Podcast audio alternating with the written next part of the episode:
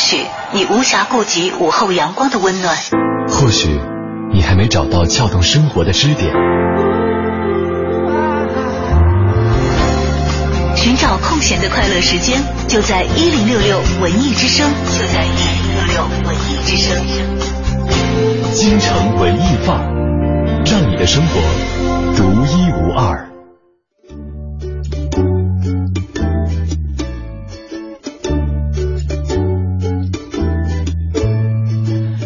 京城文艺范儿，让你的生活独一无二。你好，我是盛轩。大家好，我是董月。其实呢，我特别喜欢这个用周二来做作为一个我们节目，呃，起承转合的一个节点。嗯，不太喜欢用周一这样一个大家所熟悉的。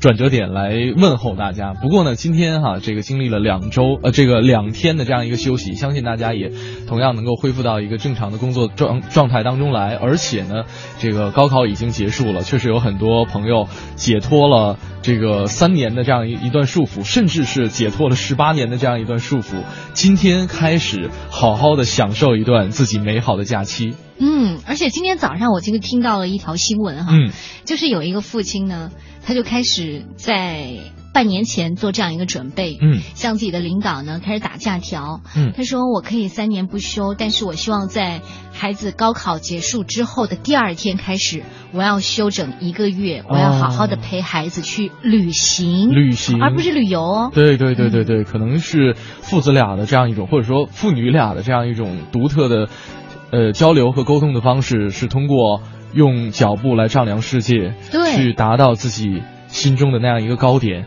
呃，其实就跟我们今天的话题有点契合。对对对对对，今天跟大家聊一聊这个。什么时候你觉得被这个世界温柔相待了？嗯，有点酸，有点酸，好像是一本书的书名，又好像是一首诗的这个内容。对对对对对，其实是一本书哈，叫做《只愿你曾被这个世界温柔相待》。呃，也是他通过这个电影在生活的黑暗当中所这个看到的一些生命的美丽，是水木丁的这个作品。嗯啊，然后呢，里边可能会。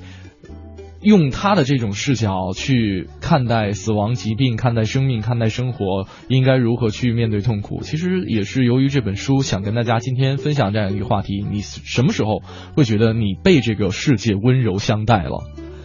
咱们换一个说法，一直在搜索自己脑海里 那种很温柔的瞬间啊。可能更多的时候出现在你的情境当中的是一个陌生人，因为他跟你好像没有任何的瓜葛在这个世界上。嗯，可是。他的善意，他的温柔，嗯，你会觉得好像你得到了一份力量。对，很多时候，当这样的情境出现的时候，你就在想，哦，这世界好美好，好温柔哦。嗯，今天跟大家说一说，谁做了哪些事儿，让你觉得这个世界很美好，觉得让你被这个世界温柔相待了。两路平台可以跟我们取得联系，微信公众平台四个字“文艺之声”，在订阅号搜索，在连框下留言就可以了。另外，可以关注我们俩的个人微博 DJ 程晓轩和 DJ 董月。先来进入我们今天的诗意生活。诗意生活。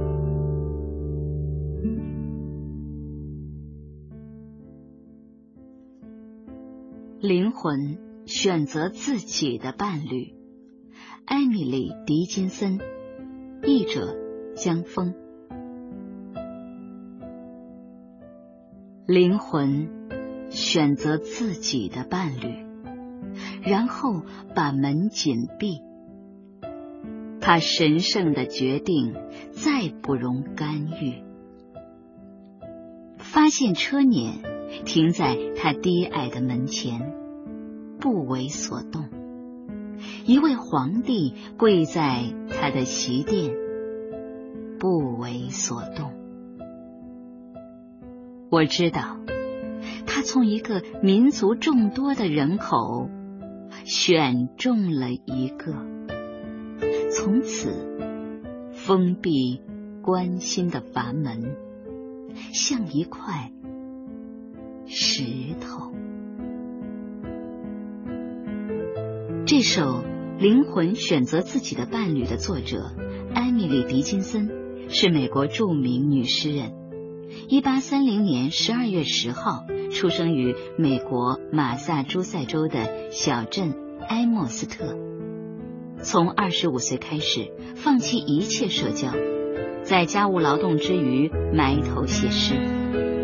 到一八八六年，他辞世前，已给人间留下了自成一格、独放异彩、数量可观的诗篇。在他生前，他的诗只有十首公开发表过，其余的都是他死后三十年内由亲友整理结集，陆续出版的。正是这些他深锁在盒子里的大量创作诗篇，是他留给世人的最大厚礼。他的诗公开发表后，得到了很高评价。除了二十世纪三十年代由于评论界派别之见而一度有过分歧之外，经过半个世纪反复品评、深入研究。狄金森作为对美国文学做出了重大独创性贡献的大诗人的地位已经确立。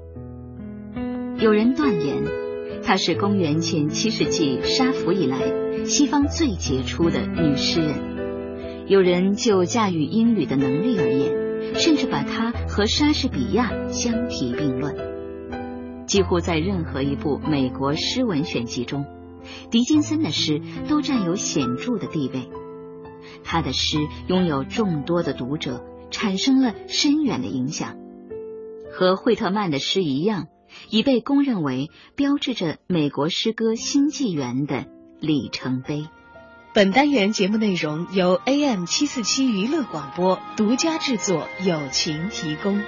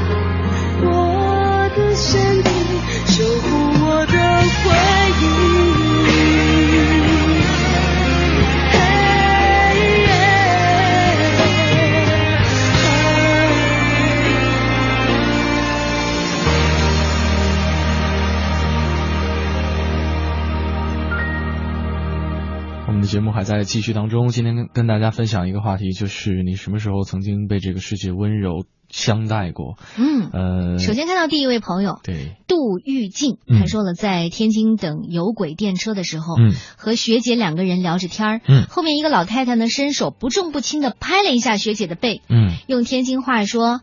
呃，背挺起来，呃，意思是这样哈，应该是在家提醒孙子不要驼背习惯了。好像好多父母都有这样一个习惯，希望自己的子女能够有这样一个非常阳光或者说非常健康的形象来示人。挺拔的身姿。对，这个 我我妈妈也也有这个相关的一个这个习惯，而以至于在我读大学离开家庭之后，离开老家之后，然后或者工作之后，她现在一直有一个习惯，就是跟我爸一旦一起出门的时候。就一定会拍我爸的背，背提起来一点。对他，他可能通过这样一种，这样一种方式去，呃，这样一种方式去表达他对我的想念，或者说是表达我对我，呃，他对我的爱。然后我爸爸经常会就是时不时给我打电话，哎呀，最近背又肿了，我妈手劲儿特大，有各种拍。我这个在给你捶背呢。对对对对对。还看到了这位朋友哈，哒哒，他说了，提着蛋糕背包挤公交，上车站也站不稳，怕挤坏了蛋糕，用手举着很累。靠窗坐的女孩说：“呃，来，我来帮你拿蛋糕吧，这样不会倒。”然后呢，他就帮我捧着，直到我下车。哎呦，就是，就然后啊，来，我帮你拿蛋糕吧。啊，不用不用，你给我让座就可以了。嗯，但是我觉得很多时候是这样哈，可能别人可能向你伸出这个善意之手，嗯，或者是一个帮助的时候，嗯，很多人可能心里会掂量，嗯，我我要不要接纳，我要不要接受这样一份莫名其妙或者说一个陌生的人向我的示好，嗯，因为现在人好像心里都防备的太多了，就或者说我们已经不习惯于陌生人对我们的一些帮助了，嗯，就是在心里边它是。一种陌生的状态呈现出来的，嗯，呈现出来之后，它自然会激起你的防御机制的。对，你想怎样？你要干嘛？嗯，所以我觉得有时候可能你在跳出来，你你自己心里在纠结，我到底要不要让座，或者我到底要怎么怎么样的时候，嗯，很复杂那种情那种情谊哈。可能你要让座，别人还不给你台阶下，哦，不用，谢谢了。对，我觉得也可以想象，就是坐吧，不用不用不用，坐吧，不用不用不用不用，过站了。我倒宁愿是看到这样一个哈，大家互相让座，然后过站了。嗯嗯，可能大家就会会心的一笑吧。嗯，然后这位朋友说说在英国留学的时候，在乡间的小道上溜达，遇见好几次对面的陌生人对我脱帽点头行绅士礼，那个瞬间我觉得哎特别温柔。嗯，呃，我曾经尝试过一段时间，就像刚才我们俩说这个，就是会对陌生人去笑。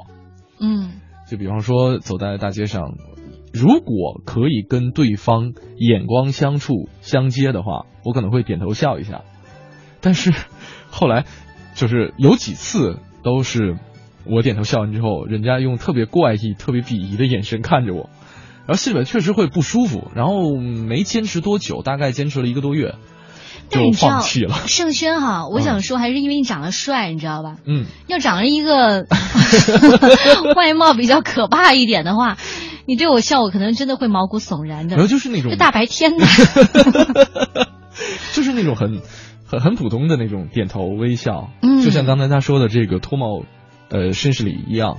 但是确实因为可能身边这个环境有点太不熟悉了，嗯。真的会会遭到一定的阻碍和心理上的压力。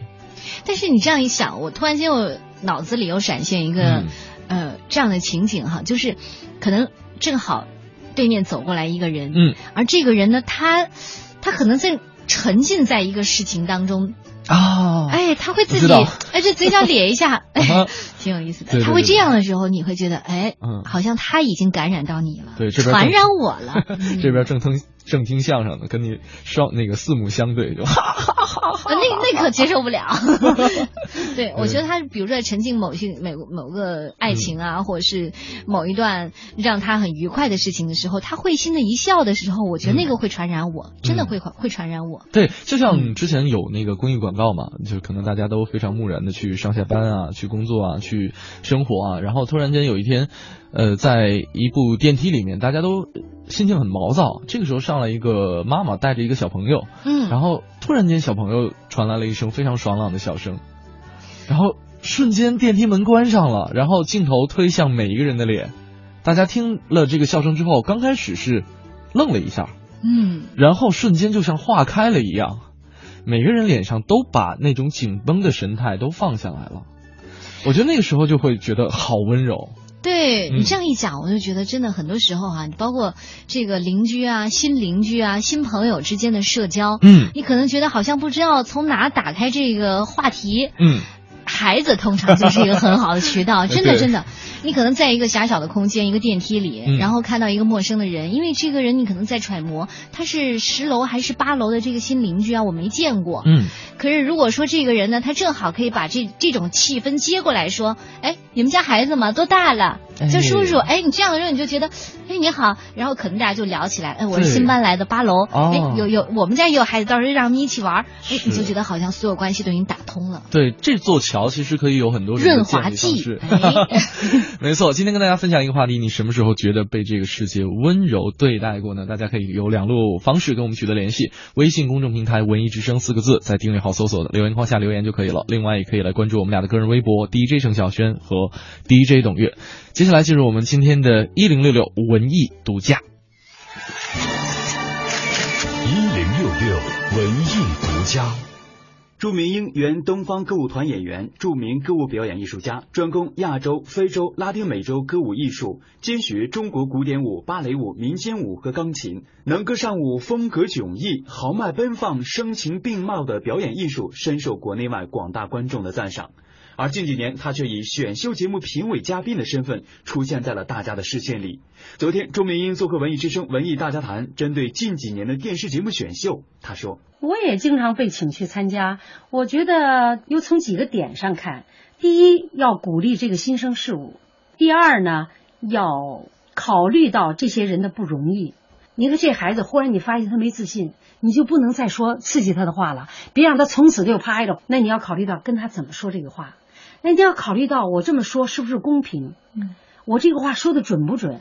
这个评判的人，因为你有引导作用，你的责任很大。在很多人眼里，朱明英是那种快人快语、开朗耿直的人。他永不服输、自我挑战的个性，让他经历了人生的风风雨雨，也成就了他精彩纷呈的艺术人生。他说：“他已从艺五十一年，时代心境变化太大了，但只有他对艺术的热爱从来没有变过。我只要认准了一条道，然后我一旦定下来了，我从来没有后悔过，而且没有中途停顿过，直到把这个事做成功了为止。我心里没有太多的杂念，而且不是患得患失的人。嗯，相对是一个比较单纯的人。当我努力的时候，我愿意拼了命去做，不给自己留任何后路。”不留余地，从来不原谅自己，对自己特别的狠。在相当长的几十年当中，就是这种性格和不服输和好强和要改变命运的这样的动力，就像井喷一样，你压力压得很大，它就喷得很高。嗯，我现在都不能想象那么多那么多的。不可思议的故事，我是怎么走过来的？可是当时不觉得怎么的，而且呢，越战越勇。所以我觉得人的潜力其实是很大的。嗯，但是目标一定要对。其实每个人都很能干，嗯，只是他没有看重自己这一点，他没挖掘，因为他没相信自己，所以呢，他也没设定那么高的目标，他可能就埋没了。我是根本什么都不具备的人，但是我就玩命啊，就拼命的去要做好这件事情。所以我发现，哦，原来我还可以做这样的自己。无论这位过去舞台上的千面女郎如何在生活中变换着自己的身份，她的内心深处自始至终从未发生过改变，那就是做真实的自己，尽自己最大的努力去追求最完美的人生。文艺之声记者胡宇报道。Leave me all alone, I'll make a mess for sure. I've a heart of gold in the smallest size. Leave me in the dark, you'll never hear me cry. More than an illustration, points of articulation. Come to life on a brass spring, such a wonderful plaything It's a cruel cross that I have to bear. If you come a little close, I'm going to pull your hair. More than just a toy in a patched blue suit. Hold me in your arms, I'm just a boy like you. But your mama thought there was something wrong. Didn't want you sleeping with a boy too long. It's a serious thing in a grown up world. Maybe you'd be better with a Barbie girl. You knew that I adored you, but you left me in Georgia. Toys are not sentimental. How could I be for rental? She's the meanest hag that has ever been. Pulled out my insides with a safety pin. I'm the sorest sight, now I feel like trash. Clothes are made of rags and they don't even So she dressed me up as a man she loved. Threw me in a box when she had had enough. Now the light of day I no longer see. She stuck her voodoo pins where my eyes used to be. Accidentally tragic, victim of her black magic. Had a boy once who loved me, now was so afraid of me. On a long lost day when you're gray and old, you'll be there remembering your old toy boy. When your only son's wondering what to be, tell him the story of a boy like me.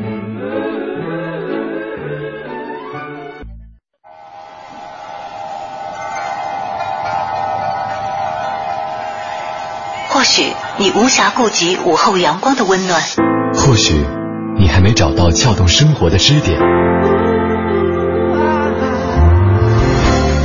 寻找空闲的快乐时间，就在一零六六文艺之声，就在一零六六文艺之声。京城文艺范儿，让你的生活独一无二。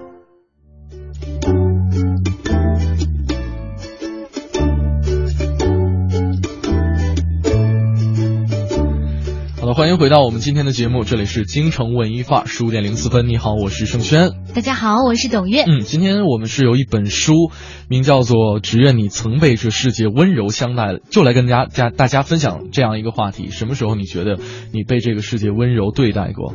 呃，很多朋友在微信平台上留下了自己的温柔的经历哈。嗯，W F 金 C B 他说了，我以前见了需要帮助的人都会让座，现在怀孕了，和老公一起呢，都是老公让座了。哎，另外他还说我那次呢在地铁晕倒了，一个小女孩呢就给了我一包糖，感觉好温暖呢。我也经常对别人伸出援助之手哦。嗯，而且事后呢自己都是很快乐的。对，包括像呃之前在节目当中，冷冷小易也分享了一个他。的经历啊，这个坐地铁同样是坐地铁，然后旁边有一个小孩子一直在一直在哭，他当时手里面包里面正好有一个橘子，就包好了喂这个小孩小朋友来吃。虽然最后没有什么这个止哭的效果，但是确实可能他的这样一个善意之举，在孩子的家长看来也是别人对他的温一场温柔。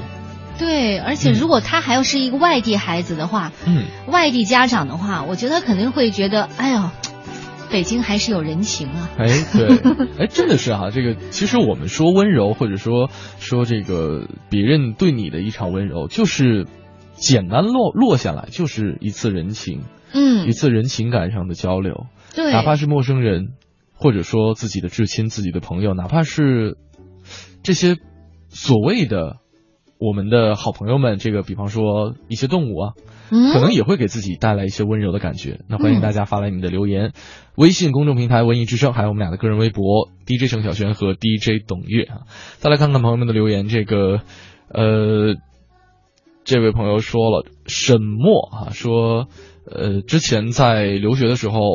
呃，马上要到圣诞节了，去学校上课，被一个长得很可爱的法国女孩拦下，递给她一个信封，上面有这个手写的花体字，啊，想想就好漂亮。然后呢，我问她，我们认识吗？她说不认识。然后问他那为什么要给我呢？他说为了让你开心啊，Merry Christmas。然后笑着就跑开了。回家打开信封，里面是一张圣诞贺卡，写的 Merry Christmas，圣诞快乐。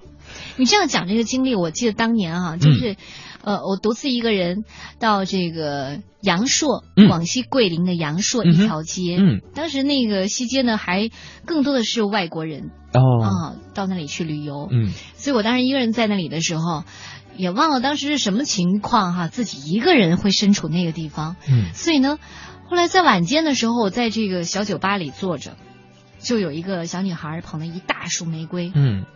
抽出一支送给我，嗯，送给你。我当时我送我干嘛呢？我觉得特别奇怪。我说我我不打算买。对对对对对对。你以为是过来兜售的？都是这样的。对，他说没有，不用钱，就是要送给你。对，就是要送给你。嗯，那天也不是什么节日，很普通、很平常的一个周末的晚上。嗯，哎，我突然间想起来，我昨天晚上就是在家就重看了一遍这个《罗马假日》。嗯，然后。就这个镜头很像当时奥黛丽·赫本在罗马街头，然后身上没有钱，已经把呃这个所所有送给他的钱全给花光了，然后走到一束花店门口。这个时候，老板说，就因为语言不通嘛，可能不是特别能听懂这个意大利的语言，然后就给他一束花。哦，说没有钱，然后掏自己兜啊，没有钱。然后老板就是最开始是比较懊恼的一个神情，嗯，结果瞬间哎笑了一下，从中。抽出了一朵花送给了奥黛丽·赫本，可能也是因为你跟奥黛丽·赫本长得都太漂亮了，好吧，所以更容易得到陌生人的鲜花。啊。其实你发现没有哈，就是如果说我们在说这个话题的时候，你愿意被这个世界温柔的相待过，嗯。嗯，很多时候人比较敏感的一个状态呢，是你在碰到一个陌生的环境，嗯，或者是你面前面对的是一个陌生人的时候，嗯。你会觉得你会用别的感官打开它，嗯，在这个地方呢做一个搜寻，我的安全感是多少？嗯，我应该掌握多大的度？嗯，你在在估摸自己周围的这个环境对你的这个呃好的地方是在哪里？所以越是这样的情况下，你越敏感。然后在这个时候，有人对你善意的、友好的伸出手的时候，你就会觉得啊，好美好啊，太美好了。嗯，所以越是在这个陌生的环境、陌生人面前，你越容易感受到这份情感。哎，是的，今天跟大家分享这样一个话题：什么时候你觉得被这个世界温柔相待过？马上是我们今天的《我在北京城》。你知道的，你不知道的，你不知道而想知道的，你想知道而没法知道的，关于北京城的一一切，我在北京城。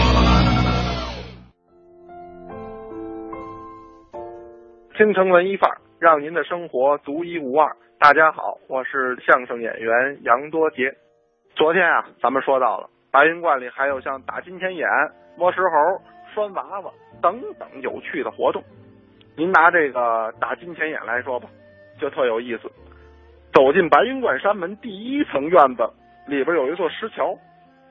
可奇怪的是，桥下没有水，只有一个石头砌成的长方形大坑。据说这座不起眼的石桥啊，颇有来历。早年间有一个僧人，相传呢，跟这个开山老祖丘处机斗法不成，于是，在白云观以西建了一座庙，叫什么呀？叫西风寺。干嘛叫西风寺啊？取名西风吹散白云飞之意。那意思给你白云观这云呢都要吹飞了，给你搅和了。您说这个？和尚也是有意思，您说你有那西风，您吹着北京的雾霾好不好啊？当然那会儿也没有雾霾了，他为的就是把矛头直指白云观，为了是搅和你。但是当时的丘处机呢，那是法力高深，在观内啊就修建了这么一座石桥，特意啊用砖石将这桥洞砌死，这么一来桥洞就分成了东西两个不通风的石室，这风到了桥下吹不过去了。因此叫窝峰桥，也破了这和尚的妖法。后来呢，这个观中的道士啊，就在窝峰桥的两侧啊，各悬挂一个直径有一尺多的大金钱，上面这个金钱吊着一铃铛。香客们呢，就在桥畔呢，拿现金换铜板换硬币来砸这个金钱的钱眼。据说砸中了，一年都顺遂。这个打金钱眼的活动啊，现在在很多的旅游景点都有，但是白云观这颇具历史。据说上个世纪三十年代最为盛行。除去打金钱眼，摸石猴啊，也是白云观的传统活动。您今天听了我们的节目了，您不妨啊，也可以到白云观里边找找这些小石猴。最著名的呢，就是一进门三个拱门中间靠东侧下边那蹲着一个静修的小猴。传说只要是摸了它，那就能去病，能辟邪。哎，所以您去的时候呢，也可以顺手摸一摸。但是这个石猴太著名了。很多人都摸，有的时候还得排队，怎么办呢？多杰再教您一办法，您往里走，不光是这一个石猴，就在后院东侧雷祖殿还处有一个九皇会碑，就那碑座底下也刻一小石猴，那个也可以摸。山门西侧八字影背底下也有一只小石猴，那个也可以摸。所以当时啊，老百姓也流传着一句话，说白云观这猴啊叫三猴不见面。三个在不同的地方，甭管您摸了哪一个石猴，哎，都能起到健康啊、长寿啊、去病啊、辟邪等等美好的祝愿。好了，今天呀，咱们这白云观就给您聊这些，您可以按照咱们给您聊的这些内容，去白云观里转一转，玩一玩，体会一下当年老北京那些庙会的风俗。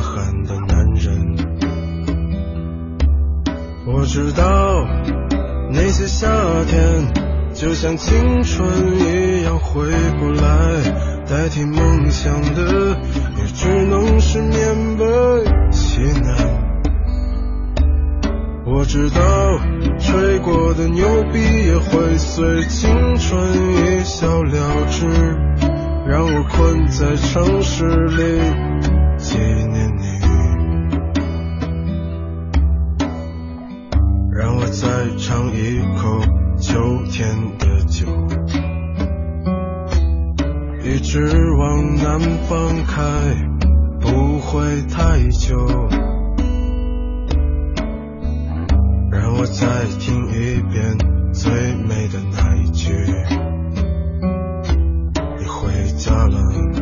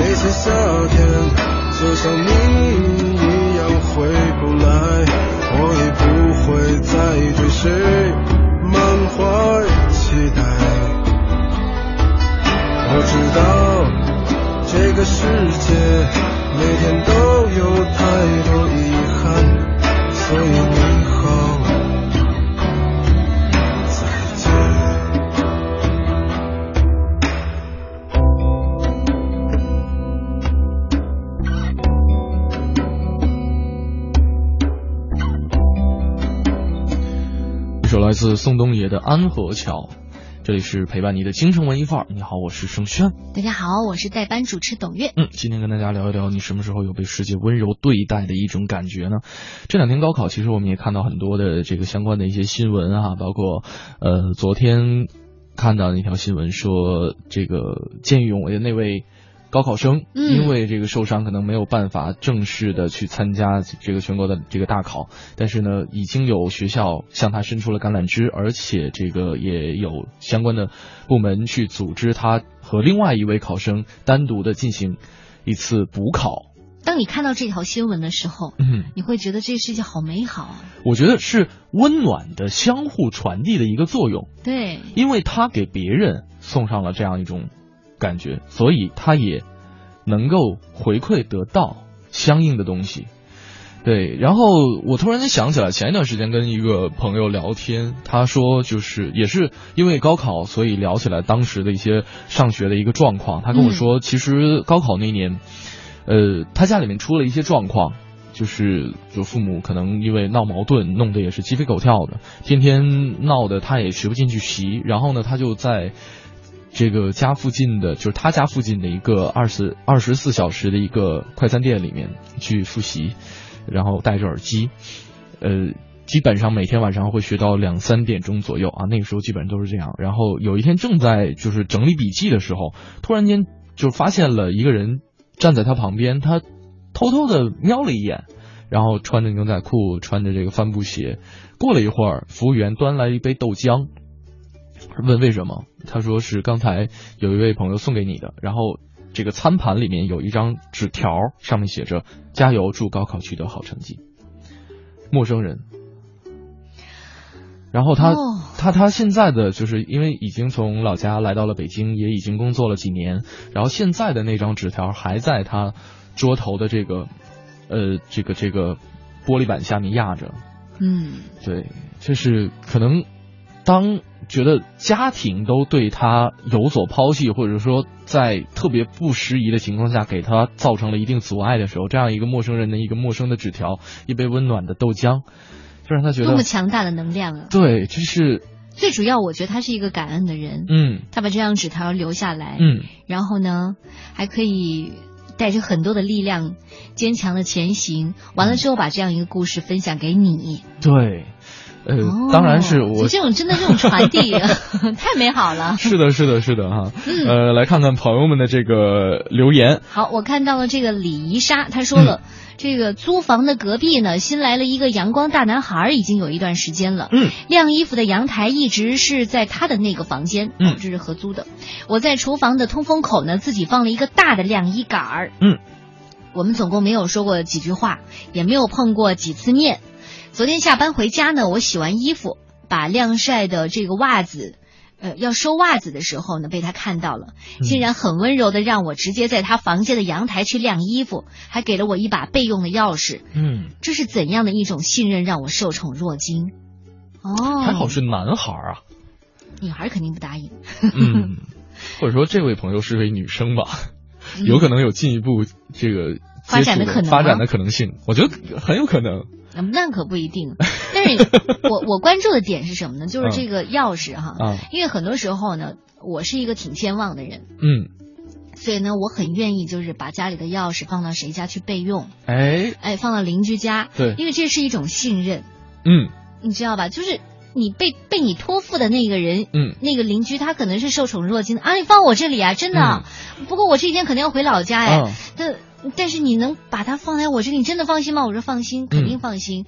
他行，哎呀，他说我我给你保管好，你有什么问题你就找我。至此，我跟他们的关系我们就跨过了一大步。哎，远亲不如近邻。但是有的时候啊，这是你碰到了好的邻居。如果说以君呃与小人之之心夺君子之腹的话，他还未必敢接你这把钥匙。如果说他真丢了什么东西赖在他头上怎么办呢？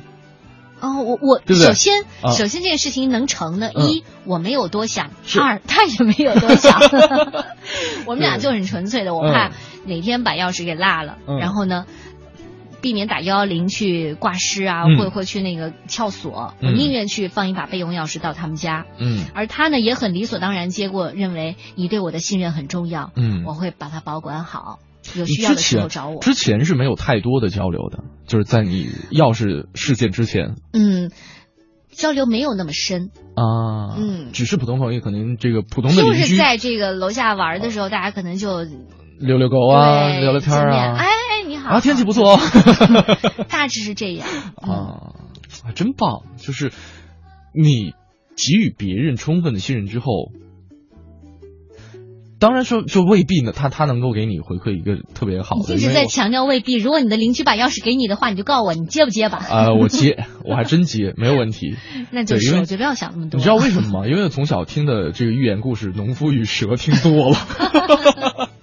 没错，今天跟大家分享是什么时候有被世界温柔对待的感觉呢？来看看我们今天的影艺告示牌有哪些好的演出值得大家关注的呢？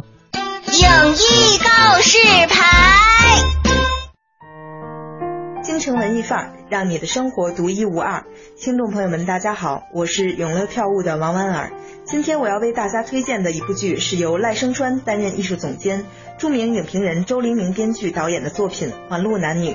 舞台剧《环路男女》讲述的是一个关于当下中国人际关系的故事，也是一个关于追求与舍弃的故事。剧中九个人物的命运交织在一起，而他们的人生轨迹更有着奇妙的重叠和呼应。他们带着各自的年龄、阶层、职业、地域、性别、性向、性格等特征，汇入滚滚车流。在这九个人物中，有大学生，有工程师，有女佣、酒保，也有导演、女明星和大老板。不同的是，面对俗世的一切，每个人的对应策略是不同的，甚至同一个人不同时期的做法都是不同的。虽然剧本中的环路男女个个都不择手段，想要进入所谓的中心。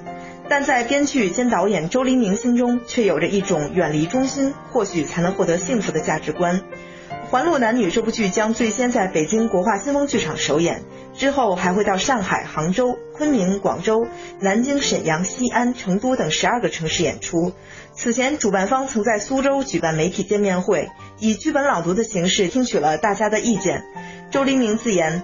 这个戏和影评人没有任何关系，希望大家能暂时忘记他的影评人身份。但他在剧本中借角色之口对影评人进行了嘲讽。对于这样的安排，周黎明说：“希望在别人骂我之前，我自己先骂过了。”虽然很多人知道周黎明这个名字是因为他的著名影评人身份，其实他早就对舞台情有独钟。他一直喜欢看各种舞台演出，甚至他觉得自己对舞台的爱超过了对电影的爱。多年前，周黎明还曾经以导演的身份和程方圆合作过音乐剧《音乐之声》，而这部《环路男女》称得上是他编剧生涯的处女作。其实早在八年前，他就以英文写成了这部剧的初稿，并且把其搬上了加州国际戏剧节的舞台。这一次，周黎明在赖声川和出品方央华文化的支持下，决心自编自导，不仅把《环路男女》的剧本改成了中文版，修改了上百遍，而且还亲自担任导演。赖声川则以艺术总监的身份为他护航。周黎明说自己创作《环路男女》的灵感源泉来自于四个方面：第一是北京等中国大城市的道路系统，城市越大，环路越多，越往中心，地价就越贵。人们在环路上奔波，内心都向往着能够逐渐向中心靠拢。他的第二个灵感来自奥地利著名剧作《轮舞》，剧中的人物因为各种关系跨越了阶层而交织到了一起。第三灵感则来自他看过的大量美剧。周黎明说，他喜欢美剧的编剧方式，大量的情节反转，还有两个人物之间针锋相对的对话，希望能学到一点。《环路男女》于二零一四年六月十二日至二零一四年六月十五日在北京国画新风剧场上演。目前这部剧还剩一百元和一百五十元两档预票，想看的观众朋友们可以开始订票了。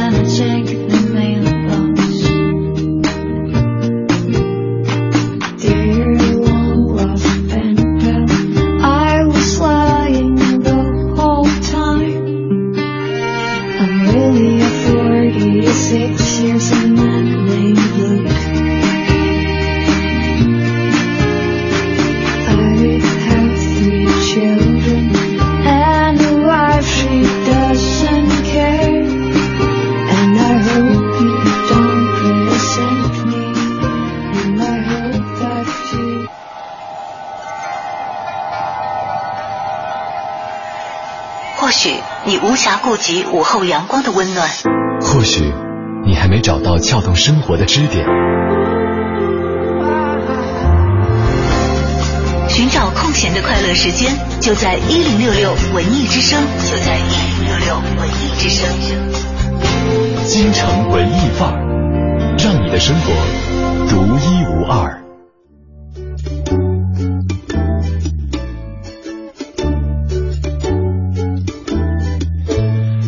还能陪各位聊半个小时的时间，大家抓紧时间哈！今天跟大家分享一个话题：什么时候你感觉被这个世界温柔对待过？因为今天我们是由一本书哈聊起了这样一个话题。两路平台，微信公众平台“文艺之声”四个字，订阅号搜索，在留言框下留言就可以了。另外可以来关注我们俩的个人微博 DJ 程晓轩和 DJ 董月，冷冷小易艾特了一下我们，发了一张照片，太漂亮了，好可爱。就是看了这张照片之后就觉得啊，好温柔。对，来描述一下。我来说一下吧哈，呃，这是一个孩子，嗯。嗯，孩子呢穿了这个剃了小光头，这男孩女孩？我觉得我觉得看着像女孩，女孩对，穿了这个呃小花衣服，完了之后下边是这个小红裙吧，嗯，哎呦，这笑的呀，最主要的是笑的太暖人了，这个小眼睛。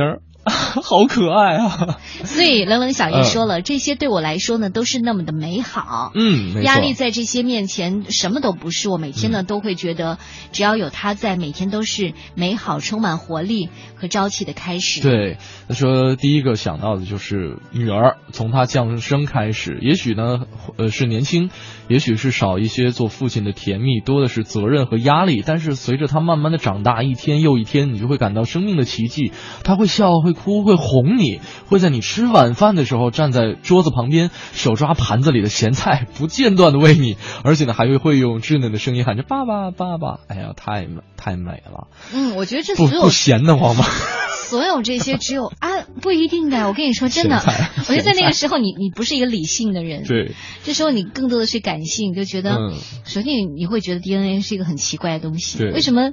他长得那么像你，这第一个哈。第二个就是，当他开始跟你互动的时候，就觉得天哪，我何德何能，嗯有这样一个小精灵如此对我？对，这真的只有当了爸爸妈妈才会知道的。你只能在对面说啊，对，我可以去，没错，我可以去想，对，就是我在想，当我还是小天使的时候，我是糟蹋了我爸我妈是。让他们变得多辛苦啊！现在只能从口他们的口中回忆起小的时候陪伴他们的场景了。嗯啊，这是冷小艺他觉得特别温柔的一刻哈。呃，这位朋友也说了，呃，哎，我们来看一下哈，这个毛小巧说了。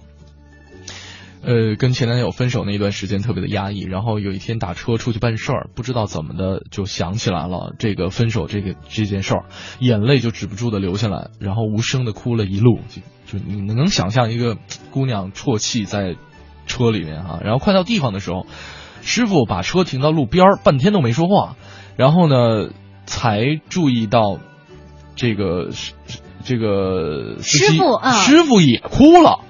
嗯，他说：“姑娘呢？你看你，你一哭吧，我也不知道怎么着，我这也哭了，真没出息的。姑娘，我跟你说啊，除非爹娘没了，什么事儿都不值得你这么伤心。你听我的，别哭了，生活好着呢。”嗯，那一瞬间，我觉得这估计一定是北京师傅才会这样。会，嗯，没有北京师傅肯定不这样。北京师傅哭什么哭啊？除了爹娘没了，你别哭，就是那种，就是那种，就有点像。像像真的像自己像自己的亲人那种说话的方式，嗯啊，才才会有这样一种这这种说话的感觉。然后这个朋友说说在地铁上、火车上、公交上、高铁上，我都会不小心睡着，然后呢，经常会不自觉的把头枕在邻邻座人的肩上，从来都没有移动过或者惊醒过。醒来之后就觉得很尴尬、很抱歉，但是。会就很奇怪，他碰到的人都是满脸笑容，说没有什么的，哎，这个挺奇怪的。我当时我们在假设哈，嗯，因为这条微信发过来一段时间，我没有念，是因为我不知道，可能是我在陌生的环境吧。嗯，我我还是会有那种。对，就自我的防范意识比较强的人，就如果说一个，首先我可能在走路的时候，我在看后边有没有人尾随我。另外，如果真的是有一个人倒在我肩上的时候，嗯，我觉得我除了对两种人，我可能会没有这种戒心，戒心，嗯，一个可能是怀孕的人，嗯，我觉得他有需要，不知道我很多时候会对一些怀孕的这种准妈妈，我会天生就有好感，你知道吗？我就想帮助她，嗯。第二种就是孩子，嗯。嗯。除了这两种人，其他我觉得对我都是有威胁感的。抱着孩子的爸爸呢？不允许。怎么就？对我，我首先我自己都不会，就哪怕我真的是困极了，我也不会说倒在一个陌生人的肩膀睡觉，肯定不会。这事儿不会发生在我身上。如果说一个抱着孩子的爸爸困呃这个困到睡着，躺在另外一边，然后呢他的孩子也困到睡着睡着躺在你这边也没有关系是吧？好奇葩的一对父子，能不能不要问这样的问题？你知道，就是总喜欢遐想的人，嗯，特别痛苦就在于总会想那些特别无厘头的场景。我也觉得，好吧，这个 K C D 他说了，嗯，我体育成绩一直不好，嗯，有临近体育的高中考试，嗯，我的一个同学呢就一直陪我练，哦，我很是感动，但是最后呢还是身体因为，呃呃身体的原因免考了，觉得有点对不起他。嗯，但是他在陪伴你的过程当中，一方面是他得到了锻炼，二是他让你养成这样一个锻炼的习惯。嗯，呃，有可能这一次考试没有说明什么问题。如果说在这样一段陪练的过程当中，他让你对一项体育项目产生兴趣，并且能够坚持下来，它的作用就是极其伟大的了。所以我觉得。如果要我说的话，那就珍惜这段友谊吧，一直走下去。嗯，这样至少你的身体不会垮掉。没有人这样激励你，是的，对不对？呃，没错。今天跟大家说一说，什么时候有被世界温柔对待的感觉呢？马上是我们今天的 Time Out 推荐。Time Out 推荐，负责一切享乐。Time Out。大家好，非常高兴与大家相逢在今天下午的 Time Out 推荐，我是 Time Out 北京杂志的主笔黄哲。今天呢，为您在这个炎热的夏天带来的是 Hip Hop。提到 Hip Hop，所有人都会想到美国。其实，文艺大国法国也有很多很不错的 Hip Hop 乐队。法国的 Hip Hop 呢，也是以地域来区分。北部的说唱主要围绕着巴黎等北部地区，歌词呢比较简单。通常呢，涉及到都是什么帮派战争啊、毒品交易以及贫民窟的生活纪实等各种冲突。南部呢，要更富于深度一些，主要是以反对种族歧视为主，而且还充斥着各种，比如说来自西班牙语、阿拉伯语以及非洲法语的各种方言。而 I A M I M 显然是后一种。这个乐队呢，算是法国当代 hip hop 的基石乐队之一了。它成立于1988年，算得上是老炮了。在1989年就推出了第一张专辑《Concept》。此时，距纽约的 Mel Mel 第一次声称自己是个说唱歌手，已经过去了28年。I Am 的第一张专辑并没有引起广泛的注意，但是到了94年，他们则迎来了自己的里程碑，单曲《Je danse la mia》席卷法国。而后，I Am 一发不可收。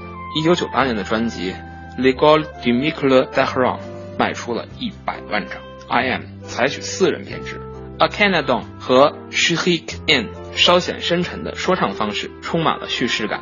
而 Inodep 还有 DJ Nodeb 的 Beats 和他们配合的天衣无缝。进入了新千年，他们越走越顺。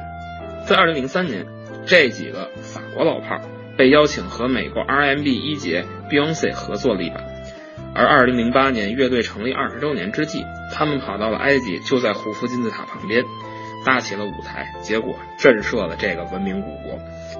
虽说呢是第一次来到中国，但是 I.M 和中国的关系却并不开始于此。